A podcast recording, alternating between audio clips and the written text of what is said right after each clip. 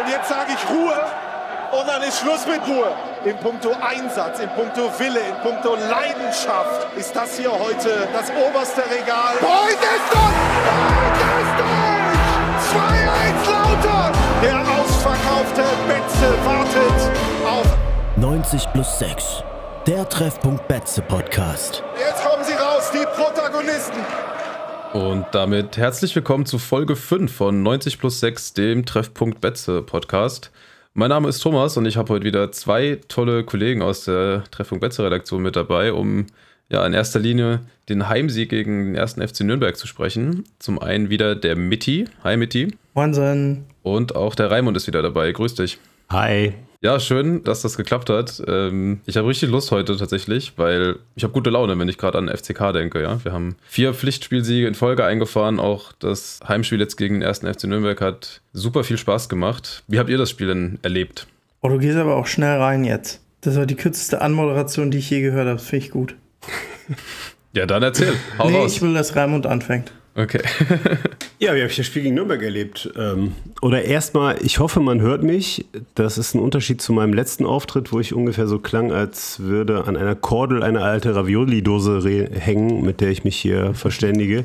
Diesmal müsste alles funktionieren. Gegen Nürnberg hat, ja, hat sehr viel funktioniert. Also es hat immer 3-0 gestanden, obwohl wir nicht besser waren. Und war ein geiles Spiel, in dem wir, wie gesagt, eigentlich gleichwertig waren und hat Spaß gemacht, ja. Die Nürnberger würden jetzt widersprechen. Das stimmt wahrscheinlich, ja. Raimund, du warst ja auch auf dem Betze, ne? Ähm, ich, ich, war da, ja.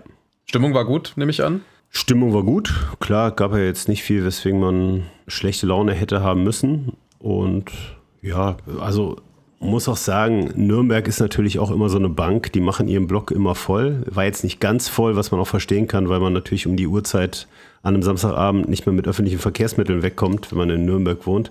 Aber der Block war voll, die haben 90 Minuten Party gemacht, die haben auch ihre Mannschaft nach dem, nach dem Schlusspfiff noch gefeiert, haben das ein oder andere pyrotechnische Utensil gezündet.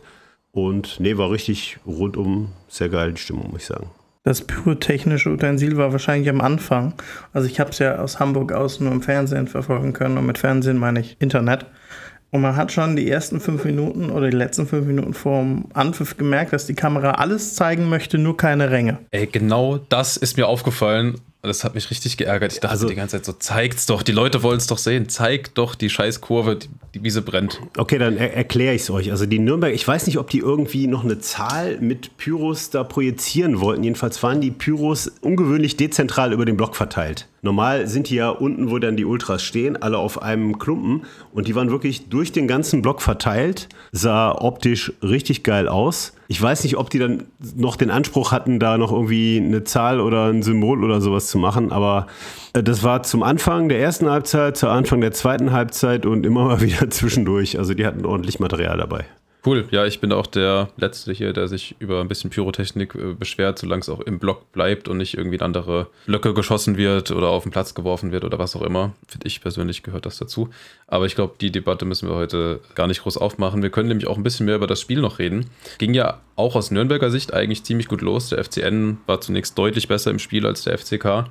Deutlich mehr Spielanteile, mehr Ballbesitz, auch einfach Ballbesitz in gefährlicheren Zonen, also im letzten Drittel und auch durchaus zu ein, zwei guten Gelegenheiten direkt gekommen. Und auf einmal stand es dann 3-0. Ne? Bester Spielverlauf. Ja, aber so ist es genau richtig zusammengefasst. Also ich habe mich ja. bei jedem Tor gefragt, was ist denn hier los? Also Ironischerweise fand ich gegen Paderborn hatten wir in den ersten 20 Minuten ja wirklich 5% Ballbesitz gefühlt.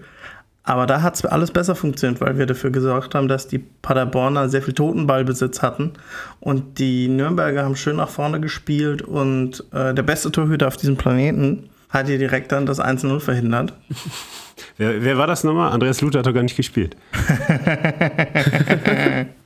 Aber wollte jetzt schon, Jungs. nee, nee, ganz ehrlich, deine Tagesordnungspunkte äh, sind halt auch da, um ja. torpediert zu werden. Torpediert wie das Tor von Julian Kral und ebenso nutzlos wie Schüsse auf das Tor von Julian Kral. Aber du wolltest mir eben noch widersprechen. Ja, klar. Aber was wollte ich dir widersprechen? Ja, grundsätzlich bei vielen Sachen, aber diesmal bei meiner Aussage, dass wir meiner Meinung nach nicht besser waren als Nürnberg, aber dann auf einmal 3-0 geführt haben. Ach so, nee, wir waren auch überhaupt nicht besser als Nürnberg. Wir haben, äh, ich fand, die, die Tore waren nicht so glücklich wie die Nürnberger. Vor allem, ich habe in meinem Umfeld leider, und das ist ein ganz komisches Leider, äh, sehr viele Nürnberg-Fans. Und die haben natürlich äh, gescholten wie die Rohrspatze. Aber es war ja nicht nur, also ja, es war ein Sonntagsschuss, aber man hat schon gesehen, den wollte er. Das war jetzt nicht der typische Marc Schnatterer, ich schieße jetzt ja. auf 45 Metern drauf und guck, was passiert, sondern äh, der Ball hoppelte, äh, was heißt hoppelte, Ball wurde weitergeleitet per Kopf und der wollte den genau dahin haben.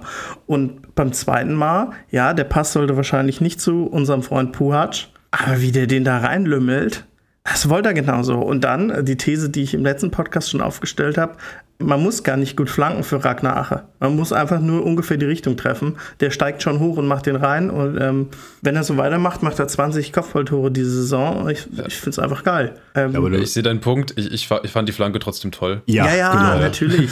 und, und dieselbe Flanke hat er doch in Paderborn auch schon gemacht, oder? Habe ich es falsch in Erinnerung? Das war, das ja. war Richmond Tachi. War nicht eine auch von Nee, beim 1-0 hast du recht, Raimund, ja. Beim 1-0 war die Flanke auch auf Ache von Pucher und dann hat Ritter ja den Abstauber gehabt. Und beides ja, genau. sau, saugeile Flanken. Ja. Also. Voll, also richtig geiler linker Fuß und ich glaube, Pucher, du hast das in der letzten Folge schon gesagt, Mitti, aber ich glaube, jetzt spätestens mit dem Spiel hat Pucher sich in sehr viele Herzen gespielt, einfach weil er halt die linke Seite richtig geil beackert und man sieht das ja auch immer in diesen ja, Videos vor der Kurve, die dann nach dem Spiel aufgezeichnet äh, werden und dann auf dem FCK-Account kommen. Der Kerl, der schreit äh, ja jedes Mal Forza FCK mit, als wäre er schon fünf Jahre hier und hüpft da rum. Also ich habe das Gefühl, der fühlt sich hier total wohl und das sieht man dann ja auch als Fan wiederum sehr gerne, wenn sich ein Spieler super schnell mit dem neuen Verein, also mit dem FCK in dem Fall, identifizieren kann. Und gab es schon mal ein Teufel-themed Jubel? Ein was? Glaube ich auch nicht, ne? Ich glaube, es gab ich, noch nie ein Teufel-themed Jubel. Was ist ein Teufel-themed Jubel? Er, er, hat bei seinem Jubel äh, sich Teufelshörner gemacht mit seinen Händen. Ja, das habe ich auch gesehen. Das habe ich auch gesehen. War ja. das auf den FCK bezogen oder? Ich hoffe doch. Ähm, ich ich will jetzt einfach glauben, ja. Ich wüsste jetzt nicht, was Teufel und FCK miteinander zu tun haben. Nein, aber was weiß ich, das kann ja auch heißen, nein. Also, man könnte tatsächlich sogar den Zyklopen und den Teufel kombinieren, wenn man genug Arme hat. Ja, das wird mal eine Herausforderung an die Herren Beuth und Puhatsch. Ja, wenn Pucher mal eine schöne Flanke auf Terence zaubert, dann können sie ja gemeinsam so jubeln. Könnte ich auf jeden Fall mitleben. Aber, ey, Aber ja, nochmal vielleicht zurück ins Spiel. Also ich fand das auch wirklich völlig absurd, dass wir da dann auf einmal 3-0 geführt haben.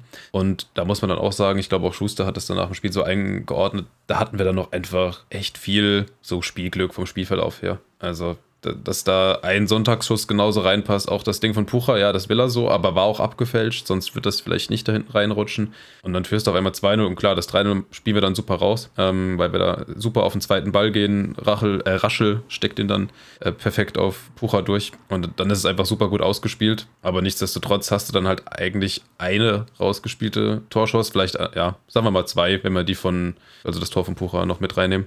Aber trotzdem musste da halt auf keinen Fall, also musste generell nicht mal führen, weil Nürnberg hatte ähnlich gute Chancen und auf einmal führst du 3-0. Und ähm, da hat es mich ein bisschen geärgert, dass wir dann kurz darauf auch dann noch den Anschluss äh, gefangen haben. Also mit dem 3-0 in die Halbzeit wäre natürlich nochmal ein bisschen komfortabler gewesen. Aber natürlich ein Ergebnis, wo du vom Spielverlauf her das Ganze immer noch sehr gut mitnehmen kannst, weil du überhaupt erstmal mit zwei Toren führst. Und an dem Gegentor war übrigens Julian Kral noch dran, ne? War das so? Ich habe es wirklich nicht ja, äh, genau er, gesehen. Er war noch dran. Es, ja. es ich war sehr traurig, dass der doch noch rein. Das ist so eine alte Torhüter-Weisheit, äh, wenn er dran ist, kann er, oder wenn er dran ist, dann kann er ihn auch haben? Nee, das, nee, nee, das, nein, das ist unwahr. Ah, okay, dann, dann streiche ich das aus beim äh, Sprüche-Repertoire. Dann habe ich da nicht recht. Wir haben, wir, haben, wir haben später in den Tagesordnungspunkten noch dieses Kral-Lude-Ding, aber ich glaube tatsächlich, auch wenn ich hier der, der große Agitator für Julian Kral bin, müssen wir das gar nicht mehr vertiefen als jetzt, weil ähm, ich glaube, jetzt denkt niemand mehr, dass er den nach der ähm, Länderspielpause noch raustut. Also er ist, jetzt auch vom Kicker äh, nicht Spieler des Spieltags hier in der Kicker 11 des Spieltags als Torhüter drin und schon zum zweiten Mal, glaube ich, wenn ich es richtig gelesen ja. habe. Ja, also ja und, er, und er, er, ist einfach super, er spielt gut mit. Ich habe ähm, in einer Zusammenfassung von dem Spiel wurde sehr darauf eingegangen, bei dieser einen Parade, die er am Anfang des Spiels hat, wie er rausgeht. Und ich bin mir da jetzt nicht sicher, ob er da wirklich so rausgeht und dann wieder zurückgeht, um den Torhüter, äh, um den Stürmer zu verunsichern, ob, oder ob er da einen Fehler macht und es am Ende einfach gut rettet. Aber ich erinnere mich nicht, dass Torhüter seit langem mal wieder so sicher hinten war, abgesehen von Lute, was die Ausstrahlung angeht. Also Lute strahlt ja viel Sicherheit aus und macht dann mal einen Fehler, aber Kral strahlt viel Sicherheit aus und macht bislang keine Fehler. Und äh, die letzten FCK-Torhüter wie auch die letzten Gary Ehrmann-Torhüter, die hatten halt alle, also ein Pollersbeck, ein, ein Grill, die waren immer mal für einen gut. Ja, vor allem haben die alle dieselbe Schwäche gehabt, nämlich keine Strafraumbeherrschung. Genau das, was Gary Ehrmann als Spieler schon nicht hatte. Da sind die Bälle immer durch den, durch den Fünfer geflogen und durch den, über den Elfer geflogen. Hat Aftus Spajc meiner Meinung nach auch. Da fühle ich mich auch überhaupt nicht sicher, wenn er im Tor steht. Auch wenn er geile Reflexe hat und geil beim 1 gegen 1 ist. Aber der bleibt halt auf der Linie kleben. Und bei Lute und Kral, egal wer im Tor steht, hast du Ruhe, weil das strahlt sich auf die ganze Defensive aus. Und jetzt Mitti, jetzt hast du es geschafft. Du hast ein, du hast gesagt, das Thema besprechen wir nicht. Und wir reden jetzt seit zwei Minuten drüber und es Ja, ist und jetzt Ende können wir es ja auch schließen. Kral Nee, ist nee, nee, super. nee, nee, nee, und nee. Ich glaub- ist ein bisschen weniger super. Nee, nee, nee. Ich glaube tatsächlich auch nicht, dass wir es schließen können, weil auch Dirk Schuster jetzt nochmal gesagt hat, dass man sich das in der Länderspielpause nochmal ganz genau anschauen will im Training und auch nochmal genau drüber nachdenken will. Weil eigentlich ist ja Andi Luti die Nummer 1 und Jule Kral hat das jetzt gut gemacht. Also ich glaube, die Entscheidung, die wir dann zum Derby bekommen, das dürfte dann eine endgültige sein, weil er kann nicht eine ganze Saison über sich von Spiel zu Spiel hangeln. Und ja, wir schauen jetzt mal, wen wir heute ins Tor stellen, weil bei der Torhüterposition, ja, macht man das halt irgendwie nicht. Wenn man da scheinbar irgendwie mehr Sicherheit für die Abwehr vermittelt, wenn man einen konstanten Torhüter hinten drin hat. Deswegen glaube ich, dass die Entscheidung, die wir jetzt zum KST-Spiel bekommen, und ich persönlich würde mich echt wundern, wenn er es nochmal so macht, dass er nochmal wechselt, also wenn er Lute reinstellen würde. Aber ich würde es auch nicht ausschließen. Also ich finde, es gibt überhaupt keinen Grund. Also ne, nehmen wir mal das Szenario. Er sagt jetzt wirklich, Lute ist meine Nummer eins, haben wir vor der Saison gesagt. Tut mir leid, Julian Kral. Du setzt dich jetzt nochmal auf die Bank. Dann Ja, hast dann du, will der will nicht die E-Mail kriegen, die ich ihm schreiben werde. Aber bleiben wir jetzt mal bei den Torhütern. Und äh, Das ist echt witzig, weil du sagst, dass du das sagst, Midi, weil ein guter Freund von mir hat gesagt, wenn Lute wieder im Tor steht, dann, dann schickt er einen handschriftlichen Brief nach Kaiserslautern. ja, An Dirk Schuster. Ja, also da bist du ja nicht alleine. also so, so viel Post wegen dem FCK-Spiel hat es wahrscheinlich zuletzt bei Löhmanns Röbens Cornflakes an den DFB gegeben. Aber zurück zum Thema, wenn Schuster wirklich jetzt sagen würde, nee, Lute ist meine Nummer eins, Kral, du kommst wieder raus, dann hast du den Kral erstmal demoralisiert, dann stellst du den Lute ins Tor und dann passiert sagen wir mal, wie der Teufel so will. Lute verletzt sich oder fliegt zur Abwechslung mal vom Platz und dann stellst du einen Kral rein, der eigentlich gerade ähm, demoralisiert worden ist, dann hast du dir ein Problem geschaffen, was du vorher nicht hattest. Und mal ganz, Ja. äh, und wenn du mal die anderen Faktoren siehst, Kral ist 23, Lute ist 36, ist eigentlich genau die Situation, die du eigentlich haben willst. Du hast einen erfahrenen, zuverlässigen Torhüter auf der Bank mit Lute, du hast mit Kral einen, der im Moment super performt und immer besser wird und den musst du meiner Meinung nach auch spielen lassen. Sportlich hätte ich überhaupt kein Problem, wenn Lute im Tor steht, aber mit dieser Konstellation, finde ich, muss Kral einfach stehen, spielen.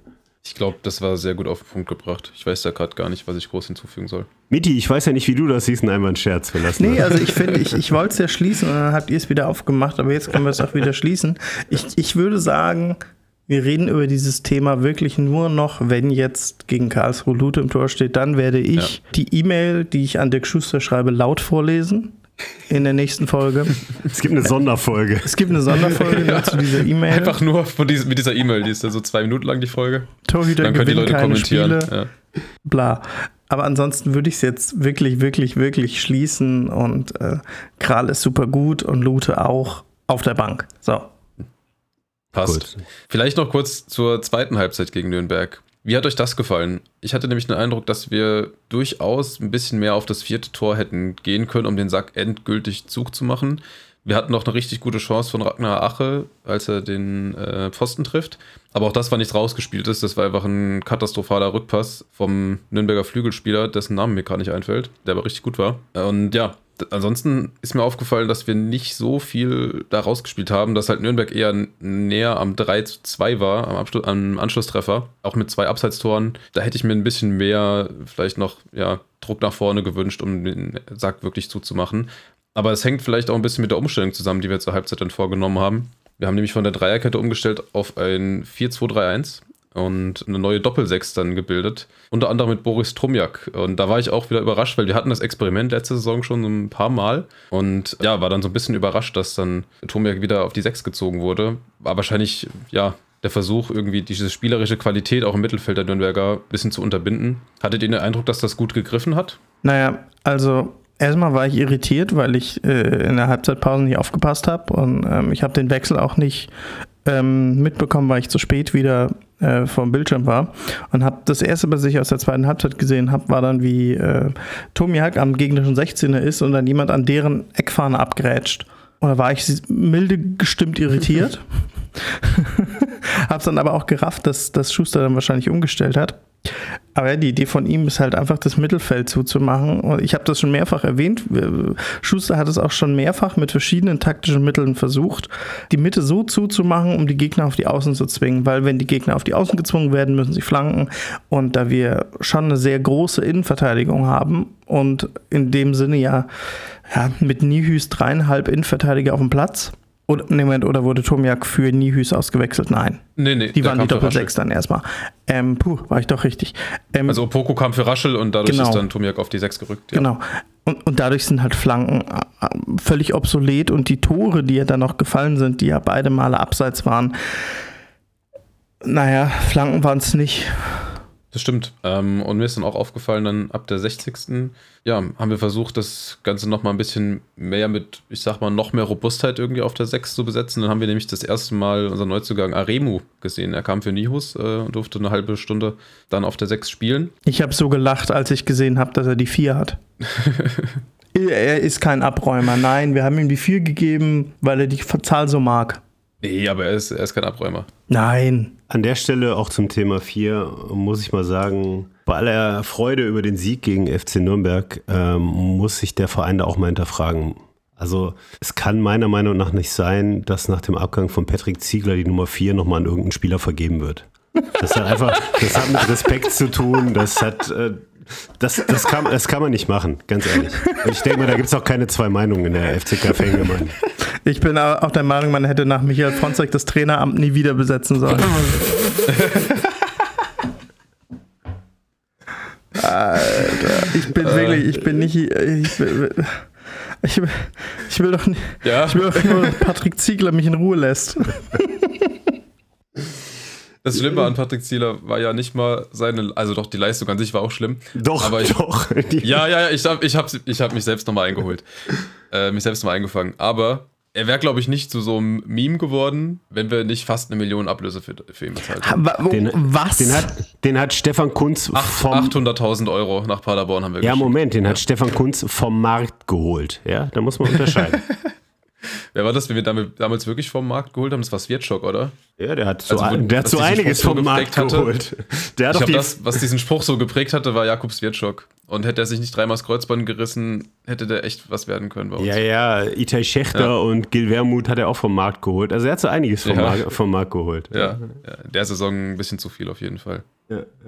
Okay, Ja, das ist, das kriege ist ich den. Bogen jetzt wieder zurück? Aremu. Wie kommen wir zurück auf, auf, Remo, der jetzt schon gezeigt hat, dass er ein wesentlich besserer Kicker ist als Patrick Ziegler, der wahrscheinlich aber auch ein guter Mensch ist. So, jetzt sind wir re rehabilitiert.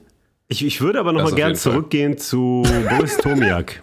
Ja, gerne. Also mir ging, ich, ich war wie gesagt im Stadion, deswegen hat es bei mir ein bisschen länger gedauert, bis ich die Wechsel nachvollziehen konnte. Mir ist auch aufgefallen, dass Tomiak mit dem Ball am 16er des Gegners rumturnt, obwohl wir gerade keinen Standard hatten, wo ich mir gedacht habe, was macht der denn da?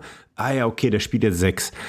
Und ich muss sagen, eigentlich bin ich total dagegen, Tomiak auf der 6 einzusetzen, weil ihm technisch eigentlich alles für diese Position fehlt. Und auch wenn ich ihn sehe, wie so seine Ballbehandlung, da denke ich immer, ah, es gibt so schöne Sportarten, warum Fußball?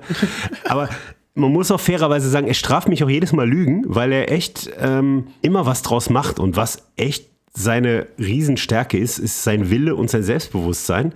Er weiß wahrscheinlich auch, das sieht holprig aus, aber er legt den Ball dann irgendwie krude am Gegner vorbei und es klappt dann auch oft. Thomas Müller hat mit der Masche 600 Bundesligaspiele. Ja, ich würde jetzt Boris Tomiak nicht als Raumdeuter bezeichnen im eigentlichen Sinne, aber er macht schon Nee, das ordentlich. nicht. Das nicht. Ich äh, würde vielleicht sozusagen einen Raumgewinner oder so sagen, weil was Tom ja wirklich gut kann, ist auch einfach mit guter Geschwindigkeit, auch mit Ball, irgendwie so einen Ball vorantreiben. Also dieses Anlaufen mit oder ohne Ball. Er hat schon ein gutes Tempo und das qualifiziert ihn vielleicht auch so ein bisschen für eine 6, weil er den Ball mal so treiben kann, aber ansonsten hat er da schon primär zerstörerische Aufgaben. Und ich finde, er hat das jetzt ja, in und dem richtig, Rahmen, was was, man dann sagst. von ihm wahrscheinlich erwartet, ganz gut gemacht. Ja, das, das, das hast du ganz gut auf den Punkt gebracht, weil er treibt den Ball eben sehr selbstbewusst voran und nicht wie so ein Innenverteidiger, der dann sagt, oh shit, ich habe jetzt in der gegnerischen Hälfte den Ball, ich muss jetzt dringend einen 5 Meter Querpass spielen und mich da wieder zurückbewegen, weil Tomiak sagt sich, nö, nö, jetzt bin ich mal hier und gebe weiter Gas. Und das, ich finde, das zeichnet ihn voll aus, dass er da so einen Willen hat und dass er auch Selbstvertrauen hat, dass er sagt, mir egal wie es aussieht, ich komme da schon irgendwie durch. Jetzt müssen wir aber auch nochmal kurz Aremo loben. Ich meine, der hört ja jetzt wahrscheinlich diesen Kopf, ach, diesen, diesen Kopfkino, diesen Podcast äh, und ärgert sich, dass wir immer von ihm abschweifen. Ja, wahrscheinlich. Ja. Oh, ohne, ohne ihm zu nahe treten zu wollen, in den Interviews hatte ich nicht den Eindruck, dass seine Deutschkenntnisse schon so weit sind. Oder verwechsel ich ihn da? Nee, das stimmt schon. In seinem Welcome-Video hat er Englisch gesprochen. Hat er Englisch gesprochen. Also, also Podcast hören, zum ich glaube nicht, dass das heißt, dass er gar kein Deutsch äh, versteht.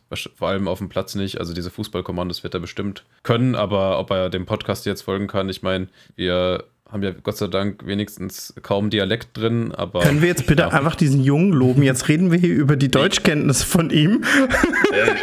Hau rein, lob ihn. Thema. Los, Meti, lob ihn.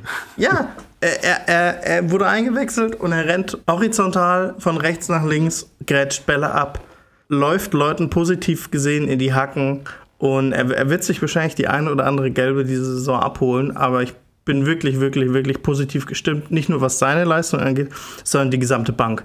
Also jetzt, ähm, wenn ich unsere Bank sehe, ich, ich sehe einen sehr, sehr breiten Kader und wir haben den Kader ja, Ja. in der letzten Folge absolut auseinandergenommen und jetzt sind nicht mal mehr Zolinski und Lex Tiger Lobinger auf der Bank.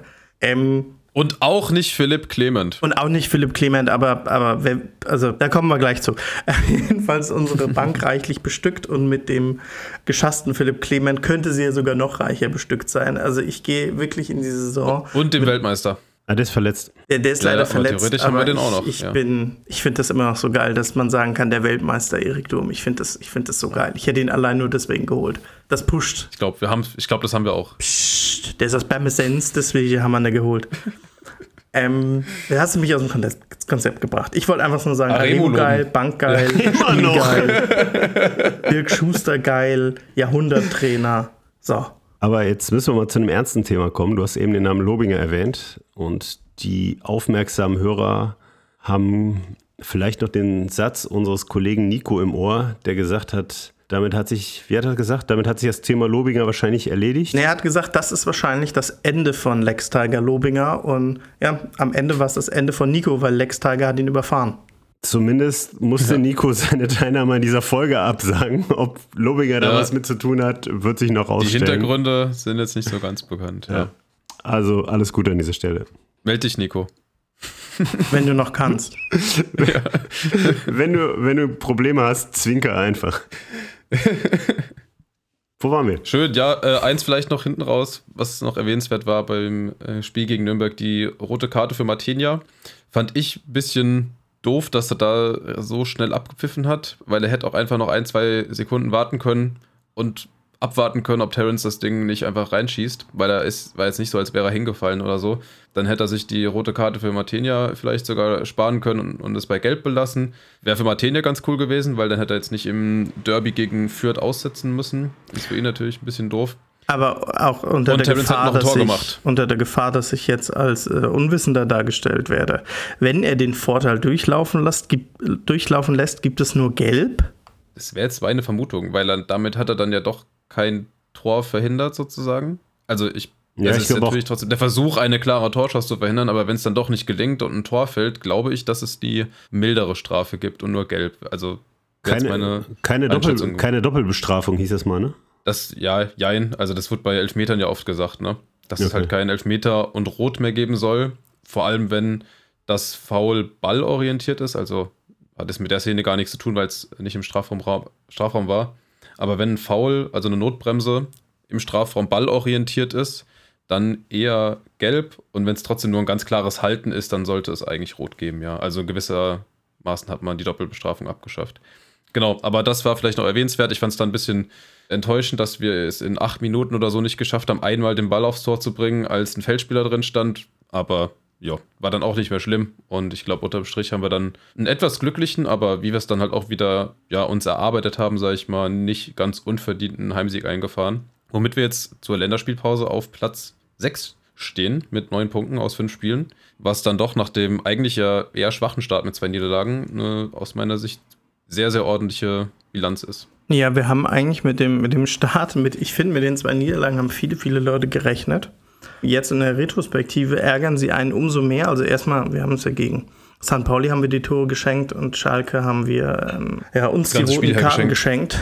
ja, sozusagen. Ja. Ähm, und jetzt eine Retrospektive, wo man sieht, wo Schalke und St. Pauli stehen. Also St. Pauli die unentschieden Könige der Liga und Schalke sehr, sehr, sehr mittelmäßig unterwegs. Ähm, ärgert man sich doch, dass man nicht sogar noch höher stehen könnte, wobei ich der Meinung bin, dass wir über die Tabelle jetzt noch gar nicht so stark reden müssen, weil fünfter Spieltag. Und äh, wenn wir gegen KSC gewinnen sollten, dann, dann ist das A, das A-Wort wieder, wieder im Raum. Das sage ich aber. Mhm.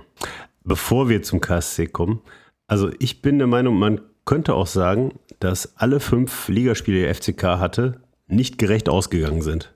Gehen wir mal nur die Heimspiele durch. Nürnberg und Elversberg waren beide bärenstark und wir gewinnen. St. Pauli ja. war bieder. Da haben wir genau richtig gespielt, auf Unentschieden halten und irgendwann wäre die Chance gekommen, wenn wir uns nicht selber die Eier ins Nest gelegt hätten. Schalke haben wir auf jeden Fall was verdient. Also ja. mit, zehn Leuten, mit zehn Mann hätten wir hundertprozentig mindestens einen Punkt geholt. Und Paderborn. Das Einzige, wo ich nicht mitgehen würde, ja genau, wäre wär Paderborn. Also das habe ich schon als verdienten Auswärtssieg ja, ja, wobei, wenn die in den ersten 20 Minuten Tor machen, die hatten zwar nicht so die fetten Bälle, die aufs Tor gekommen sind, aber ich kann mich da erinnern, da hat einer vom 16er, war in einer sehr guten Schussposition, hat dann so ein Kullerbällchen äh, losgelassen. Also ein, zwei ganz gute Chancen hatten die eigentlich und da waren wir wirklich schlecht. Also ich fand in Paderborn, die ersten 20 Minuten waren die Mannschaftsteile so weit auseinander, dass wir die gar nicht wirklich verteidigt haben. Aber. Ja, das stimmt, da hast, also da hast du schon auch einen Punkt. Lass uns vielleicht generell noch kurz auch über Paderborn sprechen, weil wir es seit der letzten regulären Folge nicht getan haben. Ähm, wir sind ja jetzt gerade auch schon ein bisschen drin in der Diskussion. Also ich fand auch da die ersten 20 Minuten etwa halt wirklich gar nicht gut, aber dann peu à peu halt auch wieder mit diesem bisschen Spielglück und einem guten Torwart sind wir da ganz gut reingekommen und gerade als wir dann mal geführt haben, finde ich, haben wir es eigentlich sehr gut runtergespielt. Auch nach dem 1 zu 2 kam dann kaum noch was auf von Paderborn an größeren Chancen. Und da fand ich uns unterm Strich, auch wenn man diese schwachen 20 Minuten mit reinnimmt, schon die etwas bessere Mannschaft. Ja, ich finde, wir spielen richtig. Wir spielen so, wie wir spielen müssen, gegen Mannschaften wie Paderborn. Auch, naja, gegen Nürnberg haben wir Glück gehabt, aber gegen spielerisch starke Mannschaften, wir, wir müssen hinten noch ein bisschen kompakter werden. Aber normalerweise ist das der richtige Fußball. Wenn wir gegen die anrennen würden von der ersten Minute und versuchen, schön Fußball zu spielen, holen wir da nichts. Deswegen kann ich die Kritik an Schuster, die immer wieder aufkommt, nicht verstehen mit schönem Fußball steigst du nicht aus der zweiten Liga auf. Der HSV spielt seit fünf Jahren schön Fußball in der zweiten Liga und ist immer noch da. Ja, da bin ich sowieso bei dir. Ist auch was, was ich jetzt in der Sonderfolge, also in der letzten Folge noch gesagt habe, dass mir es relativ egal ist, wie schön das aussieht. Hauptsache, es ist erfolgreich. Und ich glaube, Mitty ist da nicht ganz mitgegangen. Nee, nee, also ich finde, ja. ähm, Ach, an dieses Defensive, an dieses Defensive kann ich mich ja gewöhnen, aber dieses Elende, dem Gegner extrem viel Ballbesitz zu überlassen, um dann in der Halbzeit umzustellen. Und man, wir wissen ja genau, dass Schuster in der Halbzeit umstellt. Es ist auch oft so, dass die zweite Halbzeit besser ist als die erste. Was mich gegen Paderborn noch extrem gestört hat, war tatsächlich das Zeitspiel am Ende hin, weil da haben wir wirklich, ich, ich sehe das immer ungern, ich will jetzt nicht allgemeine Diskussion über Zeitspiel, ja oder nein, über den Zaun brechen. Aber das fand ich schon eklig. Also ich, ich wäre ungern Paderborn-Fan gewesen in dem Moment. Ja, äh, don't hate the player, hate the game, ne? Also solange Zeitspiel irgendwie erlaubt ist in dem Rahmen oder es keine gestoppten Zeiten gibt, kannst du es, glaube ich, dann den Spielern nicht vorwerfen, dass sie es tun. Aber genau, ich glaube, das was müssen wir jetzt gerade nicht ganz ja, machen. Und, und wir werden auch irgendwann wieder einen Trainer haben, der Ballsitz Fußball spielen lässt. Irgendwann passiert das wieder. Da freue ich mich schon drauf. Äh, Costa Real spielt ja jetzt Conference League übrigens. Weiß nicht, ob ihr das mitbekommen habt. Mit welchem Verein? Äh, Ligia Warschau. Ah, okay. Ja, dann sind da die Daumen gedrückt, weil Costa war auch immer eigentlich sehr sympathisch. Ja, aber hm, ihr wisst damals nach jedem nicht gewonnenen Spiel die Kommentare, ja, scheiß Ballbesitz, Fußball, sind wahrscheinlich dieselben, die jetzt sagen, ja, scheiß Angsthasen, Fußball. Ja. Ja, äh, und auf der anderen Seite dafür, dass ähm, wir relativ wenige Chancen uns pro Spiel raus holen, bäh, uns Chancen rausholen, genau, uns Chancen erspielen. Dafür sind aber auch alle drin. Also wir haben hier die, ähm, die Expected Goals gegen Nürnberg, das war absolut lachhaft. Ja, also nach Expected Goals hätten wir das Spiel verlieren müssen. Ja, und Ragnar Ache hat noch nicht so viele Chancen versiebt, seit er da ist, oder? Ja, Ja. Und das bei vier Saisontoren. Nee, ich glaube, da kommt gerade auf jeden Fall auch ein bisschen was zusammen mit Spielglück, was wir dann aber auch, finde ich, in den ersten beiden Spielen eben nicht hatten. Und deswegen, ja, vielleicht haben wir gerade zwei Punkte zu viel, aber komplett ähm, ja, vom Himmel gefallen ist es auch nicht. Ich finde, das haut halbwegs hin eigentlich. wartet ab, wenn, wenn Ache mit dem Fuß trifft. Wie meinst du? Dann hakelt's Hattricks. Naja, alle seine Tore waren mit Kopf bisher. Achso, ja. ja, stimmt, ja. Was auch Wahnsinn ist, ne? Über vier Kopfballtore. Bei 1,81 Meter. Ja. Im letzten Podcast war er noch 83. Ja, maximal aber auch. Aber ich fand es auch wirklich beeindruckend, dass dann da der Innenverteidiger, ich glaube, es war Janis Horn beim FC Nürnberg, wirklich wieder gar keine Chance hatte. Die Flanke kam halt super. Und wenn der einmal hochsteigt, die haben keine Chance, die können nichts machen. Das ist echt, ja, ist sehr, sehr beeindruckend. Ich hoffe wirklich für, für unseren neuen 90 plus 6 äh, Treffpunkt Betze Podcast, dass es so weitergeht. Weil bisher ist dieses Projekt ähm, wunderschön, aber ich sehe uns auch schon wieder hassen. Und mit uns meine ich mich. Ja, Hast du da schon was Bestimmtes im Auge oder Nö, aktuell bin ich ja mit fast allem zufrieden. mit allen Feldspielern bist du zufrieden? Mit ja. Es ist halt nur schade, dass der Beste nicht mal im Kader ist. Spann uns nicht Ja, auf die Folge. Das war, das war nur eine Überleitung jetzt für Thomas ah, eigentlich. Ah, okay. Ich bin nicht mal dieser Ja, ich- Meinung, aber ich will ihm eine Überleitung schaffen. äh, Ich, ich wusste nicht, dass du Zulinski so hoch einschätzt. Hey, der arme Kerl, wirklich. Ja, nee, ich glaube, wer die letzte Folge gehört hat, weiß, dass ich relativ viel von den fußballerischen Qualitäten von Philipp Clement halte. Ja, ich war überrascht, dass er nicht im Kader war, ehrlich gesagt. Bei, ja, 20 Mann, die damit rein dürfen, es dann wieder nicht reinzuschaffen, nachdem Schuster ihn sogar gelobt hatte in der Pressekonferenz. Ja, hätte ich nicht mit gerechnet, aber ja, das Transferfenster ist jetzt zu, das Ding ist durch und da glaube ich Schuster das sogar so, wie er es sagt. Also ich glaube nicht, dass Philipp Kleme jetzt irgendwie, ja, keine Ahnung, grundsätzlich aussortiert wäre oder so, oder so. Der wird auch seine Spiele machen diese Saison. Aber ja, ich glaube, Schuster erwartet vielleicht von ihm einfach auch ein bisschen mehr Einsatz, Körpersprache und das ist halt das, was ihm seine ganze Karriere über schon abgeht. Deswegen, ja, bin ich mir nicht sicher, ob die beiden noch so richtig zusammenfinden. Da war jetzt viel Konträres in deinen Aussagen drin. Ja, die ganze Situation ist ja irgendwie auch sehr konträr. Der Kerl ist ja fußballerisch extrem gut, aber es gibt ja offensichtlich auch Gründe, warum er nicht spielt und vor allem, solange wir gerade einfach Spiele gewinnen, gibt es auch nicht viel Gründe, da sehr viel dran zu ändern. Never change a winning team. Ja, ich, So. ich, ich denke, dass man, also es ist meine Interpretation, dass man vielleicht versucht hat, Clement in der Winterpause zu verkaufen, aber unter der Prämisse, dass man auch einen einigermaßen gleichwertigen Ersatz findet. In der Sommerpause meintest du jetzt? Entschuldigung, ja, eine Sommerpause. Ja, ja, vom, ja. Der, vom Deadline der Winterpause ist noch ein bisschen. Und das ist halt nicht passiert. Und man muss halt sagen, wenn jetzt Raschel oder Ritter sich verletzen, da gibt es halt keinen Ersatz für. Du kannst halt noch Hanslik dahinstellen. Hanslik kannst du so ziemlich auf jede Position stellen. Aber eigentlich einen, einen hochwertigen Ersatz auf der Stelle, wobei Clement natürlich normalerweise besser ist als ein Ersatz, wäre nur Clement. Und wenn du den jetzt gehen lässt, wenn der jetzt gesagt hätte, keine Ahnung, Vertragsauflösung oder was auch immer, oder nur den zu verkaufen, macht ja keinen Sinn. Du brauchst jemanden neuen, der die Position einigermaßen so spielen kann. Und deswegen hat es jetzt mit dem Transfer scheinbar nicht geklappt. Wie gesagt, ich interpretiere jetzt hier sehr viel rein. Wo ich Schuster total verstehen kann, ist, Schuster hat ja nach der, finde ich, sehr aufreizend lässigen Leistung von Clement gegen St. Pauli, hat ihn erstmal nur im Kader gelassen und nicht spielen lassen. Dann hat er ihn gar nicht, hat er ihn zweimal ganz aus dem Kader gestrichen. Wenn er jetzt, wo das Transferfenster zu ist, okay, sagt, okay, jetzt bist du wieder im Kader, finde ich, macht er ihm die Tür ein bisschen zu weit auf. Ich glaube, Schuster lässt ihn da schon ein bisschen zappeln nach dem Motto, ja, du, du musst dich nicht nur eine Woche im Training anbieten, sondern eigentlich auch jede Woche. Und dann schauen wir mal, ob das wieder was wird. Und das sollte Clement dann auch in seinem Eigeninteresse tun, weil ich glaube jetzt nicht, dass er Lust hat, äh, bis zur Winterpause die Eier zu schaukeln, um, um dann zu wechseln, weil er bringt ihm dann auch nichts. Deswegen glaube ich schon, dass Clement bald wieder im Kader ist, weil er Gas geben muss und auch wird. Und dann nur im Moment hat er halt keine Chance, in den Kader zu kommen, weil das Mittelfeld halt absolut funktioniert. Er hat zumindest keine Chance, in die Startelf gerade zu kommen. Was ja auch wirklich für unser Mittelfeld spricht, ne, wenn wir uns das erlauben können. Ein guter Punkt, genau. Also wir haben halt auch aktuell sonst keinen, den wir da hinstellen können. Also es ist, wie gesagt, vielleicht Hanslik, den man halt wirklich überall hinstellen kann. Ich erinnere mich da an das 0 zu 0 gegen Waldhof, als wir da zu 9 zu Ende spielen mussten. Und Hanslik wurde da, glaube ich, eingewechselt. Zumindest hat er die letzten fünf bis zehn Minuten in dem Spiel Rechtsverteidiger gespielt. Das habe ich wirklich noch genau vor Augen. Und das ist aber so das beste Beispiel, dass du den Kerl, weil er scheinbar auch einfach eine sehr hohe Spielintelligenz hat, wirklich überall hinstellen kannst und auch im Pressing einfach sehr wertvoll ist. Dass er aber fußballerisch jetzt nicht die Qualität wie ein Ritter oder ein Raschel auf, ja, auf der Acht hat, ist auch klar. Deswegen guter Punkt. Ich meine, wenn du Clement abgibst, dann hättest du echt noch einen holen müssen und vielleicht hat sich das auch einfach nicht gegeben, ergeben. Vielleicht hat man noch gar nicht aktiv versucht, den abzugeben. Das werden wir jetzt, glaube ich, kurzfristig nicht erfahren. Bleibt auf jeden Fall interessant und ja, ich kann mir vorstellen, dass er nächstes Mal wieder dabei ist. Ich kann mir aber auch vorstellen, dass Schuster sagt, also an der Startelf ändere ich sowieso nichts. Mit den Optionen auf der Bank bin ich auch gerade sehr zufrieden.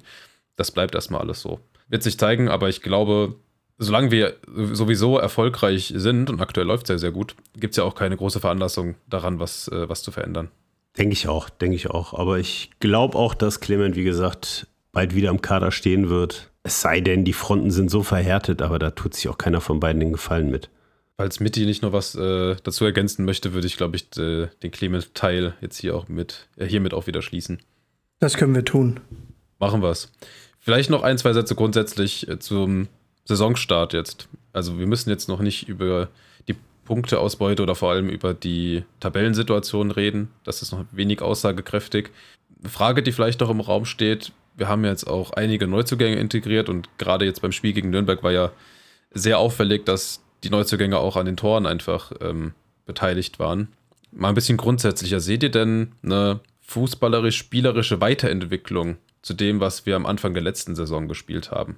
Also eins vorweg, ich tue das auf jeden Fall. Das sollte jetzt gar nicht so klingen, als würde ich das hinterfragen. Für mich sieht das auf jeden Fall so aus. Obwohl die Spielanlage weiterhin eine sehr, sehr ähnliche ist. Ich habe nur das Gefühl, dass wir das Ganze einfach jetzt mit mehr Qualität bestücken. Ähm, ich ich würde gern lobend erwähnen, dass wir, und das sage ich vor allem im, in Anbetracht vor allem des Hinspiels gegen Nürnberg in der letzten Saison, wir schaffen es auch in Spielen, in denen wir nicht direkt drin sind und in denen wir nicht direkt nach vorne gehen, trotzdem Torchancen rauszuspielen. Also ich, ich will nicht sagen, selbst wenn der FCK schlecht spielt, schießt er ab und zu aufs Tor. Weil damit hatten wir vor allem in der letzten Hälfte der letzten Saison große Probleme. Wenn es für den FCK nicht lief, dann hat man sich wie eine Schildkröte einfach nur zurückgezogen und da kamen lange Bälle auf Beuth, die in der ersten Hälfte der letzten Saison noch oft verarbeitet werden konnten und in der zweiten Hälfte dann überhaupt nicht mehr. Und jetzt haben wir mehr Wege gefunden, diese Probleme zu lösen. Und ich finde, Schuster wird auch noch kreativer mit seinen Umstellungen, beziehungsweise sinnig kreativer. Also, also seine Umstellungen tragen immer sehr schnell Früchte, was auch wieder in der letzten Saison nur in der ersten Hälfte so richtig funktioniert hat. Äh, von daher sehe ich schon eine Weiterentwicklung. Zudem ist das Spielermaterial, was wir haben, im Vergleich zur letzten Saison einfach massiv besser. Alleine, dass wir zwei torgefährliche Stürmer jetzt haben, wo wir in der letzten Saison nur noch einen haben. Wo wir jetzt auf links, Zuck war letzte Saison auch sehr gut, aber er hat halt nochmal alles auf sich rausgeholt. Jetzt haben wir da Puhac, der einmal wahrscheinlich sogar noch am Verbesserungspunkt, der wahrscheinlich noch nicht mal bei 100 Prozent ist und trotzdem schon diese Seite aufwirbelt mit Doppelpässen, Dribblings und geilen Flanken. Wir haben in der Mittel eine, Mittelfeld so eine große Variabilität geschaffen, dass wir Clement nicht mal im Kader haben und trotzdem jetzt vier Siege in Folge geholt haben. Mitte Ende. Ähm, ja, möchte ich gerade kurz noch ergänzen, weil du auch einfach die Kaderqualität angesprochen hast. Ich habe hier gerade mal ein bisschen Live-Recherche betrieben und mal geschaut, wer so am dritten Spieltag der letzten Saison, also beim 2-1 gegen Pauli, bei uns so im Kader war. Da hat es halt ein Spieler wie Hanslik, bei allem Respekt, jetzt schafft das eben gerade nicht mehr, noch in die Startelf geschafft. Wir hatten, wie du sagst, nur einen richtig guten Knipser mit Boyd. Ähm, Mike Wunderlich war in der Startelf und auf der Bank unter anderem Chifchi, der glaube ich gerade immer noch vereinslos ist. Äh, Dominik Schad, auch super junge, aber spielt gerade auch nur dritte Liga. Und leider auch wieder schwerer verletzt. Ja, stimmt, ja. Gute Besserung an der Stelle. Und weiterhin auf der Bank Bünning, jetzt auch wieder dritte Liga, Basenach bei unserer zweiten Mannschaft und Kiprit, glaube ich, auch noch vereinslos. Und wenn du das gegenüberlegst, ne, äh, gegenüberstellst mit dem Kader, den wir jetzt wieder ähm, hatten am Samstag gegen Nürnberg, das ist schon eine sehr starke Weiterentwicklung. Schau mal bitte nur auf die Bank. Wenn du es gerade vor dir hast, lies mal bitte die Bank vor, die wir gegen Nürnberg hatten. Die war wahrscheinlich besser als die Startaufstellung Sekunde, letzte Saison. Ja, da ist sie. Opoku, Aremu, Redondo, Beuth, Hanslik wurden eingewechselt. Ansonsten noch Lute, Soldo, Zuck, Herrscher. Bombe. Das ist, das ist schon eine Ansage, muss man sagen. Aber ich, ich, ich muss euch beiden da recht geben, um nochmal zurückzukommen, äh, was die Weiterentwicklung angeht. Auf jeden Fall haben wir eine Weiterentwicklung, was den Kader angeht, was das Spielermaterial angeht. Wo wir letzte Saison noch mehr oder weniger mit der Drittligamannschaft gespielt haben, wird jetzt äh, der nächste Schritt gemacht. Und ja, Schuster hat schon mehrere unterschiedlichen Sachen aufgeboten, wo wir letztes Jahr die Variabilität nicht hatten. Aber um das wirklich abschließend beurteilen zu können oder Zwischen- und Zwischenverhältnisse zu ziehen, glaube ich, wird vor der Winterpause nicht möglich sein. Da muss auch mal ein Beuth fit werden. Vielleicht kriegen wir mal Ache und Beuth im Sturm zusammen zu sehen. Ich will das sehen, dass wir die beiden da vorne reinknallen und dass dann von links und rechts einfach nur die Flanken reingeknallt werden. Das muss doch so torgefährlich sein. Ich denke auch, ich denke auch, also Beuth hätte mal jemanden, auf, der, auf den er die Kopfbälle auch ver verlängern könnte. Und Ache ist eh so beweglich. Ich glaube, der kann einfach mit jedem zusammenspielen. Der kann den klassischen Neuner spielen, der kann aber auch den beweglichen Stürmer spielen, der dem Neuner ein bisschen zuarbeitet. Also warum soll das nicht funktionieren? Ja, das, das denke ich auch. Wobei da leider auch wieder dasselbe Problem besteht wie bei Philipp Clement. Wenn Richmond Tachi gerade diese Rolle spielt, in die wir jetzt Ache reden und Ache eben als dieser Boy-Typ spielt und es läuft, wird Schuster da nicht das Risiko eingehen, Beuth und Ache spielen zu lassen, was ich auch völlig verständlich finde. Voll, und das ist ja auch voll geil, dass er es gerade gar nicht probieren muss, weil Tachi so gut spielt. An der Stelle auch wirklich nochmal kurz ein, Lob für oder an Richmond Tachi für diese letzten zwei Spiele und war sein erstes Zweitligator, ne? Ja, und was für eins. Und mir gefällt auch die Art und Weise, wie er da einfach spielt. Er traut sich so viel zu, der weiß halt auch, dass nicht jedes Mal alles klappt, wenn er da einen Übersteiger macht und versucht vorbeizuziehen. Aber es klappt bei ihm, finde ich, relativ häufig. Er initiiert damit super viel ja, gefährliche Aktionen, einfach ein bisschen Unruhe auch bei der gegnerischen Abwehr, weil er so unerwartete, schnelle Dinge tut. Ähm, plus er ist auch trotzdem, wie er jetzt gezeigt hat, auch durchaus torgefährlich. Also auch das aus meiner Sicht ein echt, äh, ja, ein echt guter Deal gewesen. Definitiv. Gut, dann würde ich das an der Stelle auch noch abhaken. Richtig schön nach Agenda heute hier. Ne? Ähm, was ich ja auf jeden Fall noch dastehen habe, ist. Mitti, wir haben irgendwas falsch gemacht, wenn wir die Agenda so klar durchkriegen. nee, also ich finde die erste Hälfte. Ja, in der zweiten, also in der ersten Hälfte waren wir wieder wild unterwegs, aber in der zweiten Hälfte hat uns Thomas doch gut eingefangen. Ja, ich gebe alles. Ist für alle Seiten ein Lernprozess. Dann gebe ich euch jetzt einfach mal ein Stichwort und gucke, was ihr damit macht. Derby. Ja, ich werde hinfahren und werde mir angucken, wie im neuen Wildparkstadion, was dann wahrscheinlich fertig ist. Beim letzten Mal war es nicht fertig, was der FCK da macht. Also ich muss sagen, die Karlsruher hätte ich stärker eingeschätzt. Die haben, glaube ich, sind sehr stark gestartet und als sie gegen Saarbrücken in, aus dem Pokal geflogen sind, haben sie, glaube ich, nur noch eins von drei Spielen gewonnen und die anderen beiden verloren. Und jetzt ist Stindl verletzt. Jetzt ist Stindl verletzt, was aus lauterer Sicht nicht das Schlechteste ist, weil Stindl, finde ich, einen Bombeneinkauf für die zweite Liga. Der hätte auch noch erste Liga spielen können von, ja. der, von der Klasse her. Ja, das hatte bei ihm, glaube ich, soweit ich weiß, auch äh, private Gründe, dass er halt da wieder hin wollte in die Region. Und für einen KSC ist das ein Riesengewinn. Und ja, an der Stelle auch mal gute Besserung. Aber für den FCK ist das wirklich nicht schlecht, dass er da jetzt fehlt. Aber Stindl ist ja mit seiner Rückkehr quasi der Dominik Hein. Ach nee, doch nicht. Nee. Das Fass darfst du bei Thomas nicht aufmachen, sonst weint er wieder. war schon fast wieder zu, Raimund, wirklich. Ne? Ich hatte das wirklich vergessen. Mit dem Sieg am Samstag war alles okay und ja, danke. Warte noch ein Jahr, dann kommt das Thema wieder auf. Ja, im Winter wahrscheinlich schon wieder. Schauen ja. wir mal. Ja, also ich habe auch richtig Bock aufs Derby und bin da auch sehr gespannt, wie sich da der KSC präsentieren wird. Von den Punkten her sieht das gerade echt ganz okay aus. Ich glaube, sie haben sieben Punkte jetzt, aber auch Pokal aus und die haben auf jeden Fall ein bisschen mehr Druck, als wir das Spiel zu gewinnen. Also ich glaube, mit so einem 1-1 könnte, der, könnte der KSC ein bisschen schlechter leben als wir. Also ich sehe uns ja so ein bisschen in der Favoritenrolle, aber ich kenne eine Person, die in der Pressekonferenz vor dem Spiel das komplette Gegenteil behaupten wird. Deswegen, ich würde sagen, unentschieden ist auf jeden Fall drin. Ich glaube, das liegt uns. Die Karlsruher werden wahrscheinlich ein bisschen was nach vorne tun wollen. Aber ich glaube, es wird ein gutes 2-2. Ich weiß gar nicht, ob ich das jetzt schon unterschreiben würde, weil ein Sieg bestimmt auch drin wäre. Aber man will auch einfach, gerade auswärts willst du ein Derby erstmal nicht verlieren ich muss es ja Gott sei Dank gerade nicht unterschreiben, sondern wir können da einfach abwarten. Aber ich habe auf jeden Fall ein gutes Gefühl, weil dafür läuft es gerade so gut. Wir sind alle, oder die Spieler sind alle in einer sehr guten Form, zumindest die, die auch spielen dürfen. Und deswegen mache ich mir da jetzt keine großen Sorgen und habe da einfach nur Bock drauf. Bilanz ist übrigens aus den letzten zehn Spielen fünf Unentschieden und dreimal FCK-Sieg und zweimal KSC-Sieg. Das ist doch ein Mutmacher. Ja, was uns noch erwartet vor dem Derby ist das Abschiedsspiel für Mike Wunderlich, das sei an der Stelle noch erwähnt. Mike Wunderlich auch ein Spieler, der in den nur anderthalb Jahren, die er auf dem Betze verbracht hat, sich dann doch in viele Herzen gekickt hat und ist, glaube ich, für ihn das perfekte Abschiedsspiel zwischen ja, seinem Heimatverein Viktoria Köln und ich sag jetzt mal seiner zweiten Liebe, dem FCK. Auch an der Stelle nochmal. Äh, ich weiß gar nicht, kann man das irgendwo sehen? Ich glaube nicht, oder? Also außer vor Ort. Würde mich wundern, wenn es für so ein Spiel eine Übertragung gibt. Also von FCK TV bestimmt nicht. Gibt es die Domain überhaupt noch? Ich glaube, das ist alles tot mittlerweile. Ja, das waren Zeiten. Krass, dass man mal 5,95 Euro im Monat bezahlt hat, um sich letzten Endes Pressekonferenzen anzusehen, ne? Du hast das bezahlt. Du hattest das. Ja. Ihr nicht? Raimund ist halt ein echter Fan, der hat auch, der hat auch sechs Betze-Anleihen. Das ist wiederum eine Wunde bei mir, ähnlich der Oh Wunde nein, bei, wirklich? bei, äh, bei Dominik Heinz. Nur das, äh, ja. Können, gerne, können wir gerne wieder zu Viktoria Köln kommen, dem aus meiner Sicht absolut unnützen Verein auf der falschen Rheinseite in Köln. Also ja, Mike Wunderlich hat natürlich äh, sich ein Abschiedsspiel verdient in irgendeiner Form, aber ich verstehe ehrlich gesagt nicht, warum so viele FCK-Fans da momentan mit Viktoria Köln sympathisieren, weil das ist letzten Endes auch ein Retortenclub. Da steckt eine Person riesig viel Geld rein und es interessiert sich kein Mensch für diesen Verein. Aber das ist nur meine Meinung. Ich glaube, viele haben dann mit denen sympathisiert, solange Mike halt dann auch noch dort gespielt hat. Ich weiß nicht, wie es jetzt gerade ist. Also mir persönlich ist der Verein Viktoria Köln dann mittlerweile auch wieder relativ egal. Und wo wo ist da der Unterschied zum ersten FC Kaiserslautern? In denen hast, wie ich jetzt gelernt habe, du ziemlich viel Geld versenkt, Raimund.